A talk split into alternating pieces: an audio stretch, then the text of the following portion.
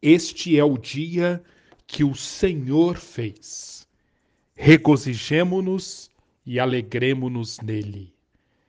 Quero saudar você neste segundo dia de nosso encontro para estudarmos sobre perplexos, mas não desanimados.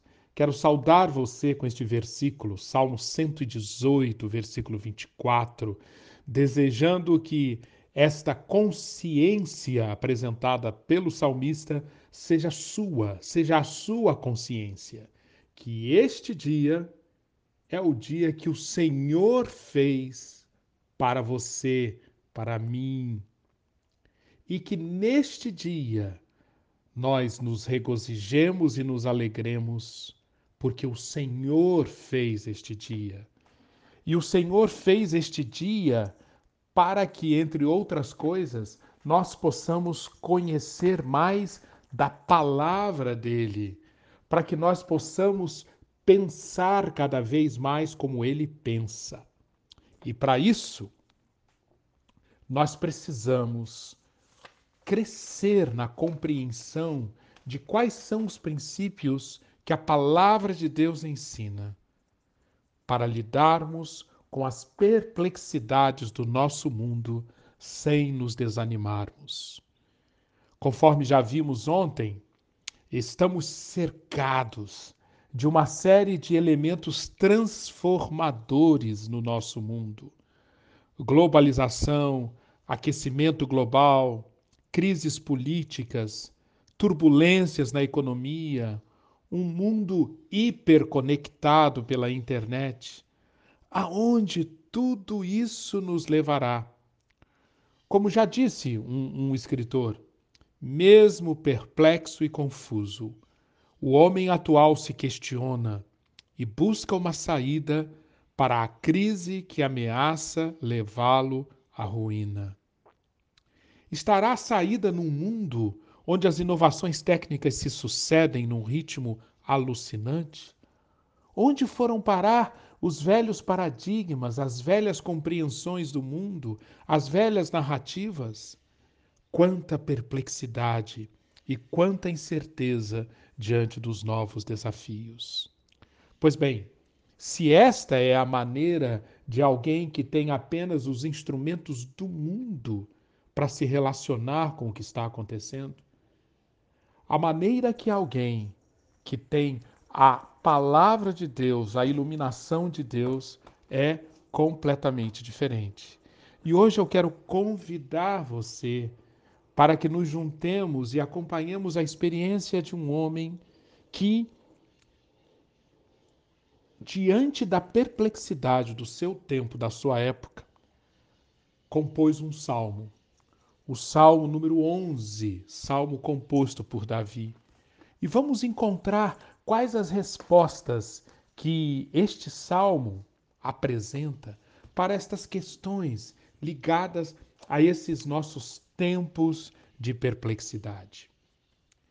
Antes de estudarmos o salmo, eu quero apresentar algumas provocações que eu estou fazendo na apostila que foi distribuída para vocês e que nós estamos tratando com mais profundidade nas nossas classes aos domingos. Mas é, é extremamente importante que você enxergue que esse ponto de transformação acelerada em que estamos vivendo, ele não veio do acaso. Como nós chegamos a esse ponto? Na, na apostila e na, e na aula, nós estamos fazendo uma gênese. O nosso mundo, o mundo ocidental, do, do século XXI, ele nasceu, ele teve a sua gênese numa confluência de movimentos, especialmente a partir do, do iluminismo do século XVIII, quando o, o, o homem, com o iluminismo como seu braço filosófico, com o capitalismo e as revoluções industriais como seu braço na área da economia e tecnologia, com revoluções políticas, especialmente a Revolução Francesa, no braço da política, esses movimentos se, confluir, foram, se confluíram, convergiram e desembocaram no século XIX, naquilo que é conhecido como homem moderno, no movimento de procurando uma independência cada vez maior, colocar o mundo cada vez mais sob, sob seu controle e para realizar os seus propósitos e para conseguir alcançar a felicidade, o prazer, a prosperidade, o conforto. Boa parte do combustível que alimentou esta máquina veio de movimentos, como, por exemplo, o, o, a proposta filosófica de Nietzsche, que procurou responder à pergunta: para onde vamos? Nietzsche apresentou uma, uma proposta de para onde vamos, proposta que é muito aceita no mundo de hoje. Outra questão que sempre, sempre esteve presente na humanidade: por que nos sentimos angustiados? Por que eu me sinto culpado tantas e tantas vezes? Freud trouxe a sua contribuição, propondo que culpa não é, não é algo real.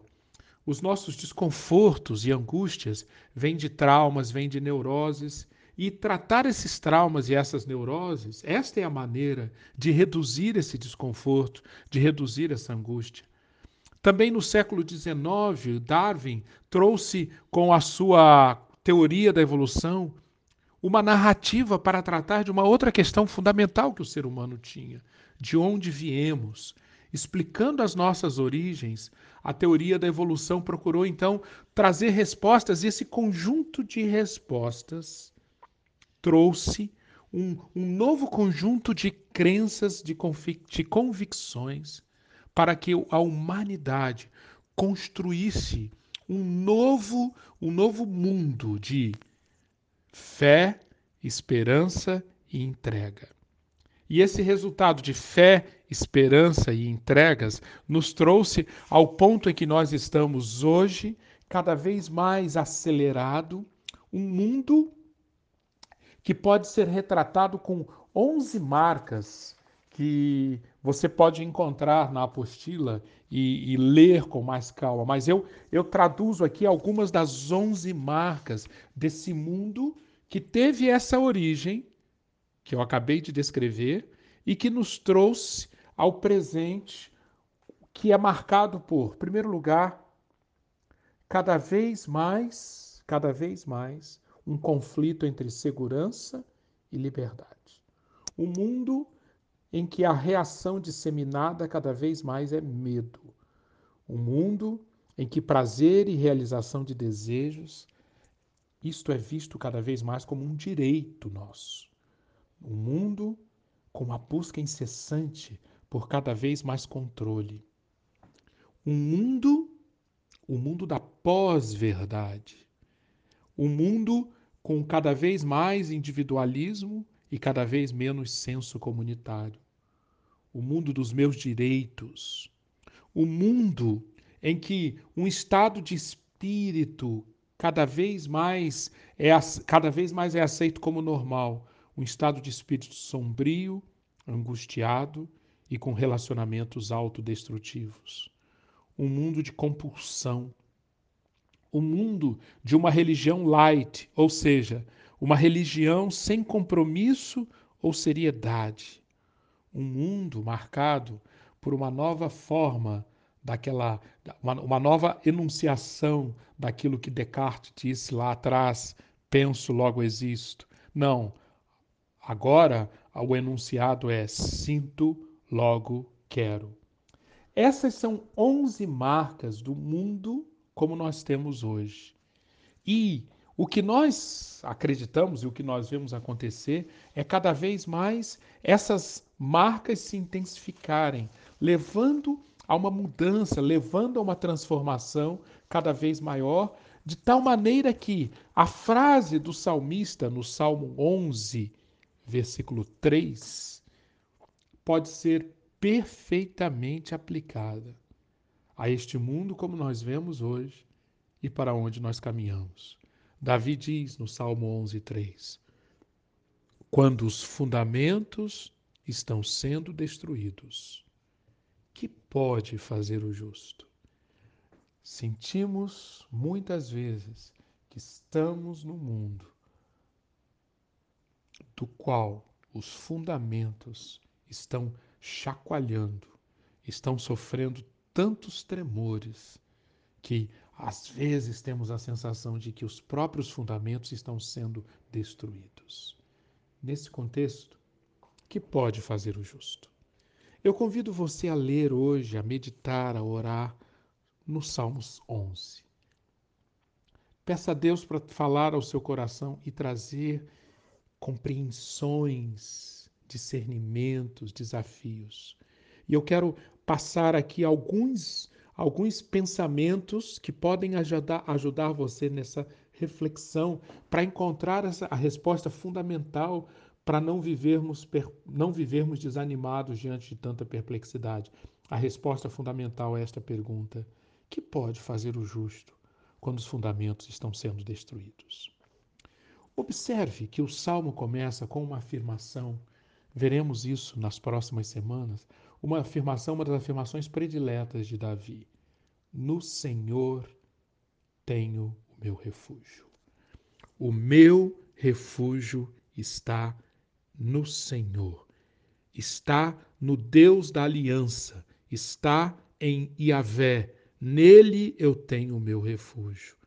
E Davi diz: Como então, versículo 1, vocês podem dizer-me, fujam como um pássaro para os montes? Estamos cercados de mensagens que querem propor para nós fuga, alienação, fantasias, escapes. Estamos cercados de vozes que querem nos propor, diante de tanto tremor, diante de tanta conflagração, diante de tanta mudança, diante de tanta instabilidade, diante de tanto medo, fuja como um pássaro para os montes. E Davi, no versículo 2, ele apresenta alguns desses motivos que às vezes encontramos para fuga e para alienação. Vejam, os ímpios preparam os seus arcos, colocam as flechas contra as cordas, para das sombras as atirarem aos retos de coração. Essa é outra especialidade de Davi. Enxergar com muita clareza que o mundo, o mundo é cruel, que o mundo é um lugar perigoso, que viver é, é quase como estar numa selva. É, os ímpios preparando os seus arcos. Como que eles preparam seus arcos?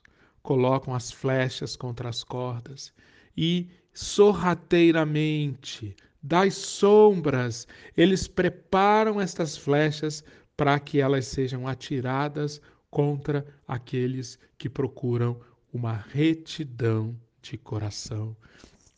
E isso é tão presente, isso é tão intenso, e essa é uma realidade tão intensa que esses mesmos ímpios podem nos perguntar: os fundamentos da terra estão sendo destruídos, entende? O que o justo pode fazer? A partir do versículo 4 vem a resposta. E é sobre essa resposta que eu gostaria que você pensasse hoje também.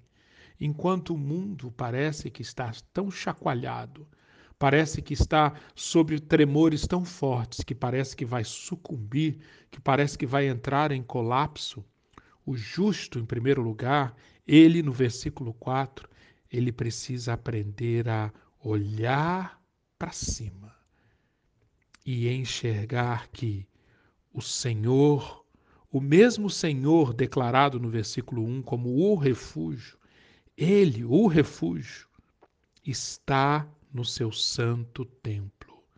O Senhor tem o seu trono nos céus. Em primeiro lugar, olhando para cima, enxergamos que, enquanto aqui na terra parece que os fundamentos estão sendo destruídos, no céu o Senhor tem um trono. Além de um trono, ele habita num templo, num templo que é santo, santidade e soberania, santidade e soberania. Olhar para cima, olhar para os céus, discernir e haver o Deus da aliança que é santo, está num templo santo e é soberano, tem o seu trono nos céus. Mas ele não está indiferente, ele não está impassível, ele não está desconectado do que está acontecendo aqui na terra, chacoalhada, a terra onde tantos acontecimentos nos deixam perplexos. O salmista diz: ele está observando. E mais do que observando, ele está examinando os filhos dos homens. Deus, em sua santidade em sua soberania, tem olhos para observar e olhos para examinar o que os filhos dos homens estão fazendo. E no versículo 5, nós encontramos então que esse Deus, santo e soberano, esse Deus diante de quem nada, nada do que acontece na terra escapa, esse Deus, para o justo, ele tem um propósito: prová-lo, prová-lo. Portanto, o salmista aqui no versículo 5 enquadra todas essas nossas perplexidades, todos esses motivos, tantas e tantas vezes, para que fujamos como um pássaro para os montes. Quem recusa-se a isso, quem diz não a isso e permanece comprometido com a justiça, tem, tem sido provado através dessas circunstâncias desafiadoras através desse chacoalhar do mundo. Isso nos prova. Provar, biblicamente, é trazer à tona quem nós somos, a nossa essência, o nosso caráter, é separar o impuro do puro, é separar o joio do trigo, é separar a escória daquilo que é precioso em nós. Mas esse mesmo Deus que no versículo 5 prova o justo, inclusive através das perplexidades, ele tem muito claramente a sua, a sua relação com o ímpio marcada por ódio, marcada por um, um sentimento de repulsa, de antagonismo para aquele que ama a injustiça. Então, todos os dias não podemos perder de vista isso. Independente do que está acontecendo, independente de quão intensas sejam as perplexidades diante de nós, temos um Deus santo, soberano, que observa, que examina e que tudo, tudo que é marcado por impiedade e injustiça está provocando repulsa, antagonismo, está despertando reação de oposição por parte do Senhor, versículo 5. E Deus, esse Senhor, no versículo 6, no momento certo, fará com que o ímpio e o injusto encontrem-se face a face com as consequências da sua impiedade e da sua injustiça. Diz o salmista no versículo 6: sobre os ímpios o Senhor fará chover brasas ardentes e enxofre incandescente. Vento ressecante é o que terão. Às vezes, um minuto, às vezes, muitas horas, às vezes, dias, às vezes, semanas, às vezes, séculos. Mas o que Davi enxergou é que a impiedade e a injustiça e tudo que contribuiu tantas e tantas vezes para perseguição do justo, para tornar mais difícil a vida do reto de coração, será retribuído. No final das contas, os que estão em oposição a Deus receberão isso: enxofre incandescente, brasas, brasas ardentes e vento ressecante. Em contrapartida, último versículo do Salmo: os retos os retos no final, tenham certeza, receberão a sua recompensa. Porque o reto é aquele que enxergou que a vida está na semelhança com o Senhor. O reto, ele é reto, ele segue a justiça, porque porque ele reconhece que ali está a vida e é isso que ele quer. Ele quer a companhia, ele quer a intimidade, ele quer a comunhão, ele quer participar do conselho dos íntimos do Senhor. E porque o Senhor é justo e porque o Senhor ama a justiça, o reto é aquele que quer se parecer cada vez mais com o Senhor, quer estar cada vez mais próximo do Senhor. E este, e a este é prometido, este verá a face do Senhor. Os retos verão a sua face. Aqui então estão princípios fundamentais para nós nos guiarmos nesse mundo de perplexidades. O Senhor está no seu santo templo. O Senhor tem o seu trono nos céus. Seus olhos estão observando, examinando e provando o justo. E no final das contas, Senhor promete que dará ao justo a recompensa das recompensas, o prêmio dos prêmios. Os justos e os retos verão a sua face. Não importa por quantas perplexidades ele tenha passado. Então, mesmo quando os fundamentos estão sendo destruídos, o justo pode fazer muita coisa. Reflita sobre isso, entenda isso, que Deus lhe, dá, lhe dê muito discernimento para seguir adiante, almejando ver a face do Senhor. Que Deus o abençoe. Amém.